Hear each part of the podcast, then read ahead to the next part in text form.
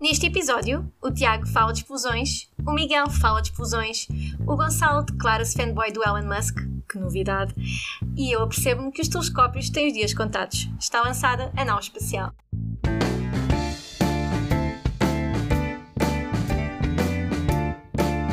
Bem-vindos a mais um episódio da nau espacial. Eu sou a Lígia. Eu sou o Gonçalo. Eu sou o Miguel. E eu sou o Tiago. E este episódio vai ser um pouco mais curto. Vamos trabalhar o tema do dia, uh, que tem a ver com explosões no Texas, penso eu. Uh, e antes de começarmos a trabalhar este tema, tenho só que deixar um aviso que este episódio será um pouco mais curto e, portanto, se tiverem que lavar e secar a louça, terão que escolher uma das tarefas para terem a nossa companhia. E, portanto, quem vai começar? Eu. Penso que é o Tiago. Ok, então, cabe-me a minha tarefa de descrever aos ouvintes o que aconteceu. Então, a SpaceX, aquela empresa que nós falamos mil vezes por episódio, testou o Starship, que é uma big ass rocket que eles têm, um grande foguetão. Um, já estava anunciado há muito tempo, mas houve problemas de, de atraso e não sei o quê, e portanto há uns dias soube-se que ia ser agora, ou há um dia, foi, foi relativamente curto o prazo. Então espetaram lá o foguetão no, no, no lançamento, no Texas, né? Em Boca Chica. Contaram até aos 40, depois aos 40 parou um bocado, por alguma razão. E depois eles lá voltaram. Houve uma ignição, aquilo fez uma poeirada de caraças. O foguetão lá levantou. Parecia estar a correr tudo bem. Passou pelo, pelo Max Q, né? que é aquela altura em que há uma resistência do ar máxima, que é sempre uma altura em que os, em que os foguetões estão mais suscetíveis. E depois separou, até aí tudo nominal, e na altura do. No, e, e, facto de ter chegado à separação é bom porque o, o teste anterior tinha falhado antes da separação, não foi? Ou durante a separação, algo do género. Corrijam-me se estiver errado. E pronto, desta vez ele separou. O, a parte de baixo, o primeiro estágio, fez um 180, virou-se para trás e ligou os motores e mandou um estouro do caraças. Eles, ok, pronto lá se riram e tal, ah, umas palminhas e tal, viraram a câmera para a parte de cima, para o segundo estágio, ele lá continua a queimar, mas ao fim de algum tempo, pum, também mandou um estouro. Quase que só viu aqui. Vamos ver se aparece nas notícias amanhã, tipo, ah, habitantes de Freia Mundo assustados com um estouro da SpaceX. uh, não, mas um, pronto, só para finalizar a descrição do que aconteceu, os ouvintes menos uh, experientes nesse tipo de coisas pensaram, ah, ok, rebentaram as duas partes, então isto foi um falhanço total. Não, porque era um voo teste, então só o facto de já terem conseguido avançar um pouco mais em relação ao último teste é uma coisa positiva e, e um falhanço é sempre uma coisa boa neste ramo. Portanto, quantas mais vezes os foguetões falharem e estourarem enquanto estamos a testar, menos vezes estouram por esses mesmos, motiv mesmos motivos quando já estão operacionais. E portanto, tudo isto faz parte do ciclo de vida de um foguetão e do, da preparação. Uh, eu só quero aqui dizer que eu fui uma, uma dessas pessoas que viu a notícia e pensou: pronto, o Elon Musk hoje vai passar o dia a chorar. E aparentemente é um sucesso. No entanto, eu tinha esta ideia de que, para os investidores, por exemplo, estas falhas não, não é uma coisa que. Acho que num episódio tínhamos chegado a essa conclusão, tinham falado nisso. Uh, não sei se podem explicar um pouco melhor porque é que não é uma falha. Portanto, só ter levantado voo, mas era esse o objetivo? Vocês decidiram pegar logo aqui pelo tema principal de discussão e de controvérsia e fizeram muito bem. Um, eu não sei se os investidores ficarão muito chateados com este voo de hoje. Uh, o primeiro voo, prim, portanto, relembrando, isto é o OFT-2, que significa Voo de Teste Orbital 2. O primeiro foi em abril, se bem se lembram, e sim, correu as notícias do mundo todo, de Portugal, etc. E esse foi realmente um bocado desastroso. Pronto, não, não vamos aqui entrar sequer nos detalhes do primeiro, vamos falar sobre o segundo. O segundo, eles tinham essencialmente, a meu ver, três objetivos principais técnicos. O primeiro era testar a, plata a, nova plataforma de lançamento para ter a certeza que não se desintegrava e não escavavam novamente um buraco, que foi o que aconteceu no primeiro, se bem se lembram que eles parecia que tinha estado ali uma tuneladora ou uma, uma retroescavadora gigante uh, uh, debaixo da plataforma de lançamento. Portanto, esse assunto aparentemente ficou resolvido o, eles instalaram um sistema de dilúvio de água com um repuxo que, assim de baixo para cima, uh, que dá uma espécie de um daqueles tipo bidés ou daquelas sanitas japonesas que toca musiquinha e tudo. Que é inovador também. Inovador, exatamente. É tão inovador quanto a sanita japonesa. Isso aparentemente resultou. Uh, eu, eu já agora informo os ouvintes que isto aconteceu tipo há umas 5 horas. Uh, portanto, isto ainda é tudo muito fresco. Ainda não temos muitas das informações que necessitamos para realmente analisar isto como deve ser, mas aparentemente a plataforma de lançamento sobreviveu. Portanto, primeiro objetivo, bem sucedido. Já agora, já agora, ou seja, o que estás a dizer é que nós ainda não tivemos tempo de ir ler os comentários de outras pessoas para podermos plagiar agora para o podcast. Precisamente, precisamente. Eu, eu já li alguns, mas não, não suficientes, Oh, claramente. Então, Depois, o segundo objetivo seria talvez a a questão da separação. Portanto, como o Tiago referiu, a dada altura, o prédio de 50 andares separa-se do prédio que está acima de 30 andares, porque aquilo tem 110 metros no total, lá o que é que é de comprimento. Ah, Espera, isso não dá assim tantos andares. Pronto, novamente, momento Guterres, não sou bom a fazer contas. Ahm, mas a parte de baixo separa-se ah, da parte de cima. E eles dessa vez fizeram isso de uma forma bastante diferente da primeira vez. Porque os motores da parte de cima ligam-se quando aquilo ainda está agarrado à parte de baixo. É o chamado hot staging, ou separação a quente, vá, se quiserem assim uma tradução à trolha. Ah, e isso também correu aparentemente bem, excepto que depois então a parte de baixo realmente dá ali uma pirueta e cabum. E o terceiro objetivo, acho eu, era entrar em órbita e com isso fazer o teste de reentrada da Starship, que é o que ainda falta testar nesse, no sistema, portanto, na, na parte de cima. E isso eles não conseguiram fazer porque chegaram só aos 150 km de altitude, mais ou menos, mais ou menos 24, km, 24 mil km hora, se bem me lembro, e que não é suficiente para, para entrar numa órbita completa. Portanto, tendo em conta que dos três objetivos conseguiram dois, eu diria que foi um, um lançamento bem mais sucedido, bem, bem muito melhor sucedido vá, que, que a primeira tentativa e os investidores, acho eu, devem estar contentes. Gonçalo, concordas? Sim, é claro que sim. Acho que foi um enorme sucesso e acho que para trazer mais pronto, um, alguma estrutura à nossa discussão sobre, sobre este acontecimento é importante distinguir duas coisas. Em primeiro lugar, porque é que eu me devo importar, e quando digo eu, digo eu ouvinte de um podcast que se calhar nem sequer trabalho na área de espaço e pronto, se calhar não, não percebo porque é que isto é algo tão excepcional. E segundo, porque é que este teste foi impressionante e, o, e toda a gente aparentemente está feliz. Portanto, Ahm, ok, porque é que eu me devo importar? Como sabemos, a SpaceX foi revolucionária no seu primeiro foguetão, o Falcon 9, que reduziu imenso, não só, ou seja, não só com novas tecnologias como a reutilização e tudo mais, mas efetivamente reduziu o custo de acesso ao espaço para o intervalo entre os 40 e 50 milhões de dólares por cada lançamento, o que é um, foi um corte de mais de 50% do que nós estávamos habituados, e isto efetivamente democratiza o acesso ao espaço no sentido em que fica muito mais barato para qualquer empresa que tenha interesse em pôr um satélite de observação ou telecomunicação ou o que quer que seja, até mesmo estudantes e universidades, com os seus patrocínios adequados, claro, tornou mais fácil eh, o envio de literalmente coisas para o espaço. Stuff. Coisas desde pessoas, pessoas e, e máquinas de lavar, etc. Este foguetão chamado Starship, que é o próximo foguetão da, da SpaceX, a seguir ao Falcon 9 e um- uma configuração que leva três Falcon 9s, que é o Falcon Heavy, para levar coisas mais pesadas, não só vem a aumentar imenso a, a massa e volume de carga que se pode levar lá para cima, e é o foguetão mais, poder- mais potente, se não me engano, que já alguma vez foi produzido pela, aqui, pela nossa Uhum. espécie.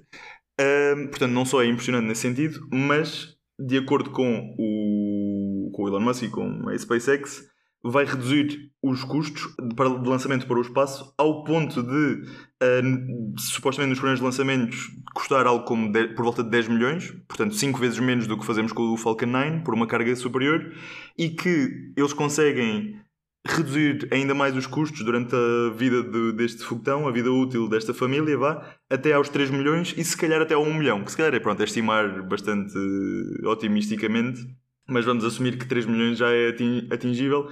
O que isto vai resultar é, num- já não é democratização, já é uma completa utilização possível generalizada para tudo, até as mais pequenas universidades que possam pôr de parte uh, uns milhões com ajuda, patrocínios, governos, de repente toda a gente tem acesso ao espaço, toda a gente consiga pagar e que a SpaceX esteja disposta a fornecer um lugar. Portanto, é, é por isto que nos devemos importar, porque podemos no futuro usar esta tecnologia do espaço para de uma forma muito mais generalizada, de uma forma muito mais Uh, com iterações muito mais rápidas, com a tecnologia aí a ser desenvolvida e a ir e a voltar, e a voltar não à Terra, mas a voltar a ser iterada e a voltar a ser lançada. Portanto, a indústria entra em overdrive toda a gente ficará bastante contente, penso eu, talvez exceto com concorrentes e pessoas que queiram ser do contra e pessoas que queiram ser do contra, uh, se calhar, sei lá. Os velhos do Restelo. Exato, ou astrónomos que ficam incomodados com a poluição luminosa, sei lá, há sempre detratores, uhum. mas a verdade é que isto é algo que é, acho que toda a gente pode admitir que é positivo para a indústria e que é, é, vai ser revolucionário. Toda a gente, é como o chat GPT para a automatização, acho que toda a gente vai, isto vai se repercutir na indústria espacial e fora. É por isso que nos devemos importar. Calma lá, tu estás a dizer que a poluição luminosa vai aumentar ao ponto de todos os telescópios que estão a ser uh, construídos on hum. the ground, uh, que são investimentos megalómanos, vão ficar com uma capacidade inferior de observação dos planetas. Eu não sei, porque não sou astrónomo e isso não é uma questão de se, é uma questão de quando. Eh, estas mega constelações, a diferença é que vamos poder fazer a uma velocidade muito superior, construir estas mega constelações e a um preço muito inferior, portanto.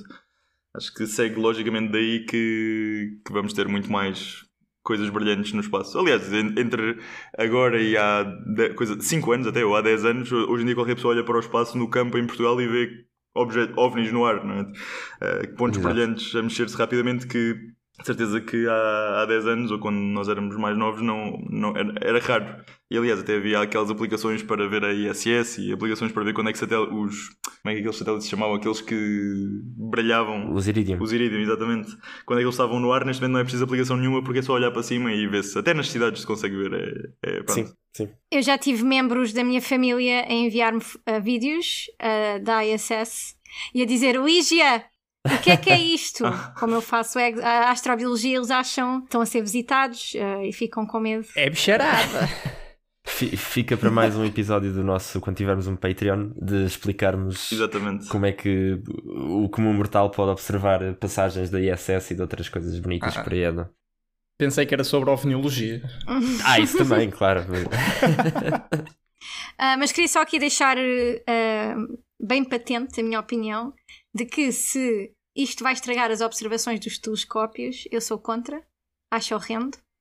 Uh, e inclusivamente acho que é um desperdício de investimento, porque a quantidade de milhões de milhares que já vão ser utilizadas na construção destes telescópios, para não falar que são gigantes, estão a ocupar imenso espaço uh, e, e que dependem da noite ser noite. Só pedimos isso. Nós só pedimos que a noite seja noite, não pedimos mais nada. Lígia, eu vou só dar-te aqui um contraponto e acho que talvez até consiga mudar a tua opinião. Vamos ver se, a minha, se os meus skills de persuasão são bons. Que é uh, o contraponto que os fanboys da, da SpaceX, que é assim uma, uma raça um bocado. Enfim, uh, dizem é que a Starship White pela straight sua. Male? Não vou por aí. Que é a capacidade de lançamento da Starship tanto em volume como em massa, é tão grande que tu consegues lançar dois, três James Webbs de cada vez. Portanto, ok, vais estragar todos os telescópios em terra, mas substituis por telescópios em órbita. Eu gosto disso. Um, portanto, não substitui, não substitui. São dois tipos de espectroscopia diferentes. Eu concordo contigo, estou a dizer o argumento deles. Estás a trocar uma Sim, coisa mas não, por outra. não, não é certo. Não, se alguém ouviu esse, esse argumento, deixa, é fabricação. O que nós observamos com, com o telescópio Ground Telescope é completamente diferente de um space-based. A não ser que consigam pôr um telescópio gigante, da mesma envergadura de um ground-based, no espaço, que não há tecnologia sequer, e essa tecnologia que estão agora a fazer não, não é para isso, não é? A não ser que digas, ok, vamos mandar em, em várias partes e, vai, e, e, conseguimos com esta tecnologia construir um grande telescópio no espaço. Mas, mas é, é, essa a ideia, é, é por aí. Ok se for algo assim, consigo entender. Não sei até que ponto realmente isso é possível tecnologicamente, mas consigo entender. Mas o Space, o, o James Webb, em telescópios como o James Webb, não substituem de todo um, um Ground Space Telescope. Um Ground Space, ai, um Ground-Based Telescope. Certo. Um telescópio ah. baseado na Terra. No chão. Não, um telescópio baseado eu, no chão. Ground-based. Já me arrependi de falar das, das constelações. Eu vou, eu vou desviar isto. Eu sinto que isto foi uma tangente gira, mas eu quero fazer uma pergunta aqui para o Miguel e para o Gonçalo. Que eu vou deixar o Gonçalo responder. este foguetão... Este, este foguetão não tem precedentes em relação uhum. ao tamanho e andares e carga que consegue levar.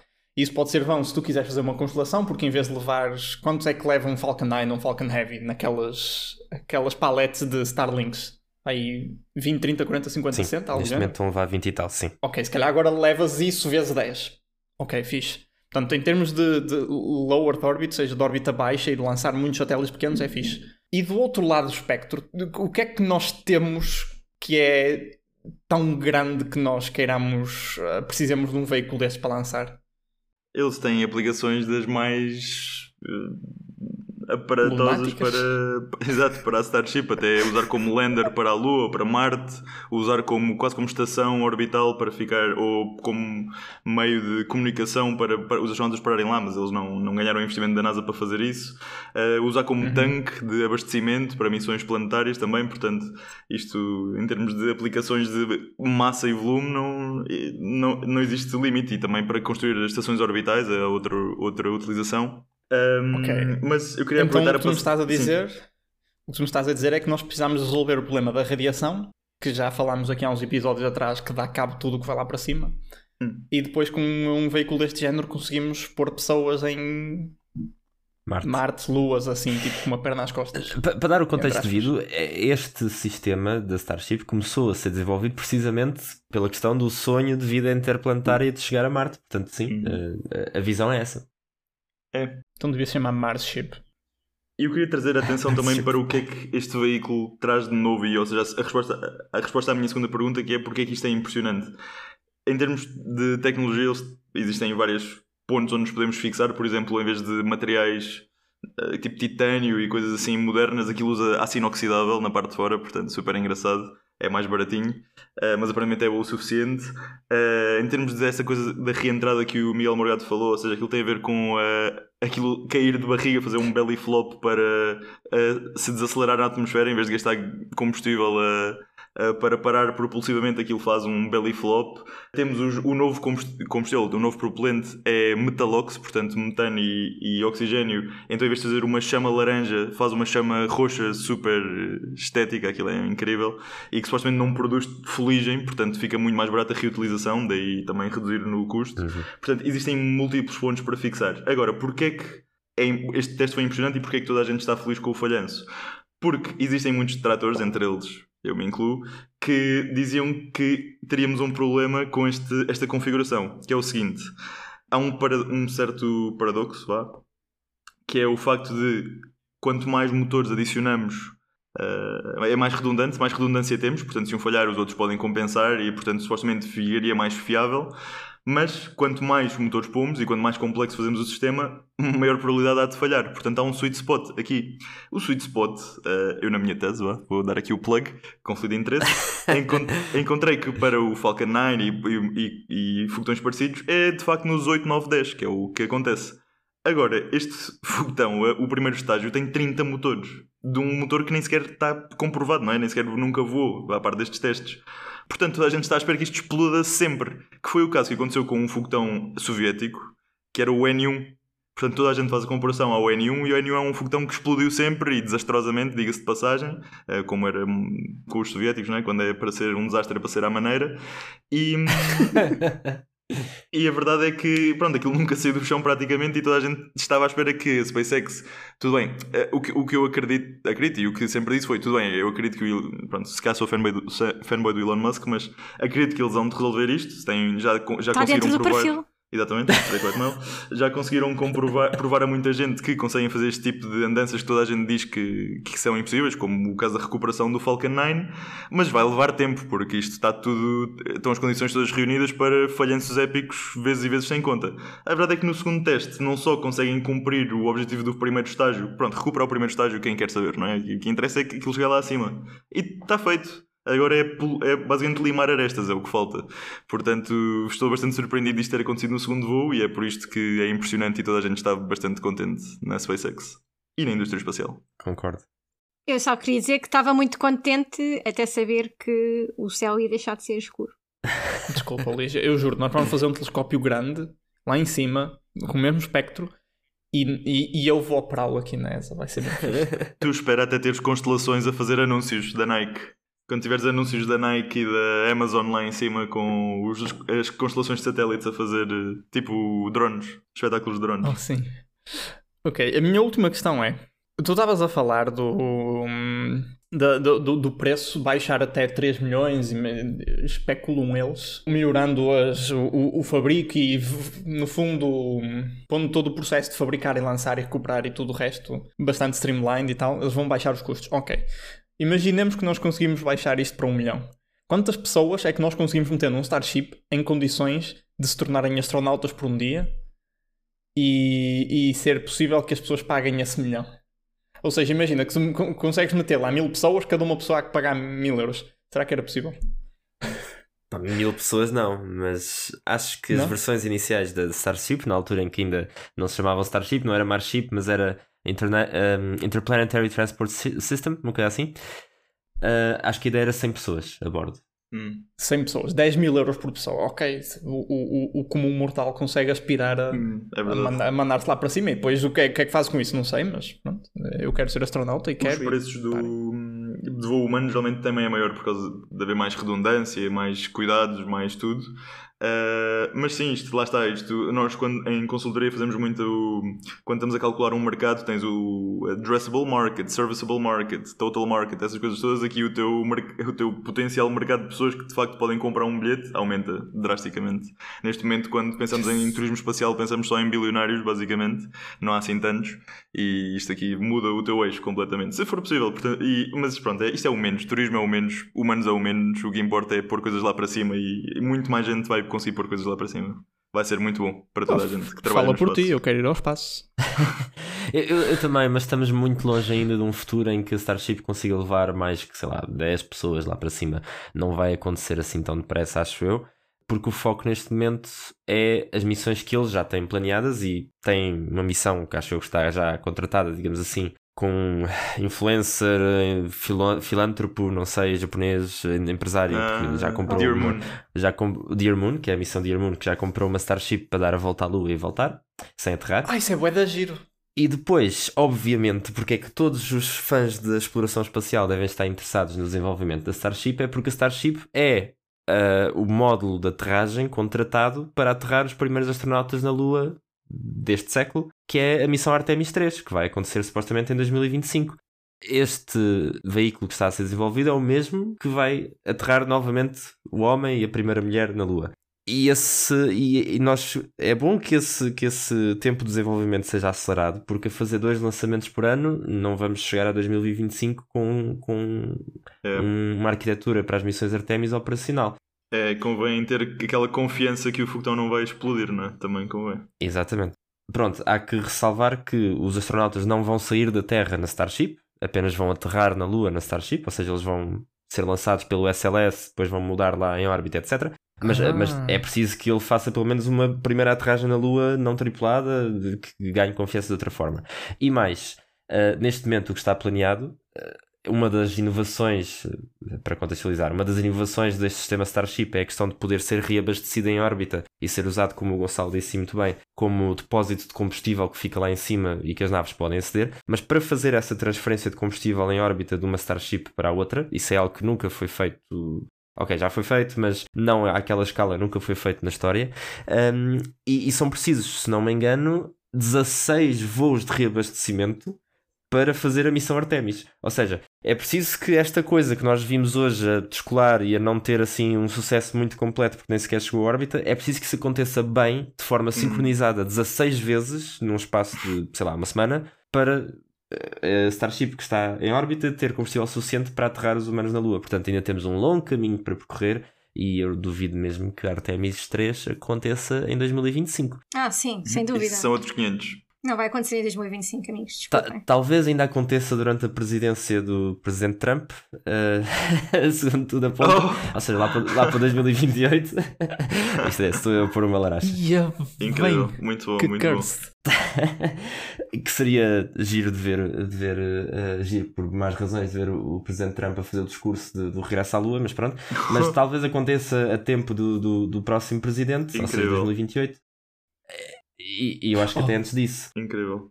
Mas, mas não vai ser fácil, ok? E eu quero que toda a gente aqui fique com isso na mente de que, com, de que temos que acelerar este processo de desenvolvimento e espero que o próximo voo seja orbital e seja bem sucedido, mas ainda falta muito caminho para percorrer. É, se os grupos ambientais pararem de ser incomodativos, convinha, não é? Para fazermos mais testes.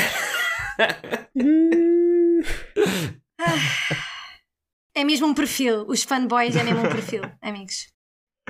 É, eu, eu, eu queria só acrescentar que imaginem o Trump a dar o discurso da aterragem na Lua desta missão Artemis. É isso, né? E, e, e entrar naqueles rambles dele, tipo naquelas tangentes em que ele começa num assunto e passar 10 minutos ninguém faz puta ideia do que é que ele está a falar. Tenebroso. Não, e ele começar a descer numa espiral de insanidade até que chega ao ponto em que pensa: mas porquê é que nós demoramos tipo, 40, 50 anos a voltar à Lua? Se calhar as missões Apollo foram mesmo uma farsa e foram gravadas, tá oh, não. Imaginem. Eu, eu se calhar não devia ter trazido o tema Trump, mas achei muito giro para não trazer. Mas pronto. Não, tem uh... de ser, tem de ser. Tipo, tinha, por favor, sim. E agora que já estamos a falar das eleições americanas, acho que está no momento certo para pararmos é, esta, é, é este, melhor, este, episódio. uh, acho que também já estabelecemos aqui que a tese de mestrado do Gonçalo está errada, uh, o que me deu bastante prazer. Uh, e também estabelecemos aqui que eu estava a apoiar tudo isto até ouvir falar dos telescópios estarem com problemas. e portanto, acho que está na hora, acho que já deu para entender que afinal este lançamento não foi um insucesso, pelo contrário e que conseguiu até corresponder a algumas das expectativas. Obrigado, ouvinte, por ouvires uh, o episódio 10 até ao fim. Uh, gostávamos de saber o que é que tu achas e também se tens algum comentário, alguma dúvida, alguma questão sobre este tema ou sobre outro tema especial, utiliza os comentários ou as, as DMs no Instagram ou no YouTube. Podes também falar connosco através do nosso e-mail nauspacialpod.com gmail.com, avalie o podcast no Spotify ou no Apple Podcasts, uh, mas só se for para dar 5 estrelas, ok? Uh, e subscreve para receberes uma notificação sempre que sair um novo episódio. A música que estás a ouvir é de Josh Woodward. A Nau Espacial volta para a semana com mais discussão. Adeus! Adeus, malta! Tchau, tchau!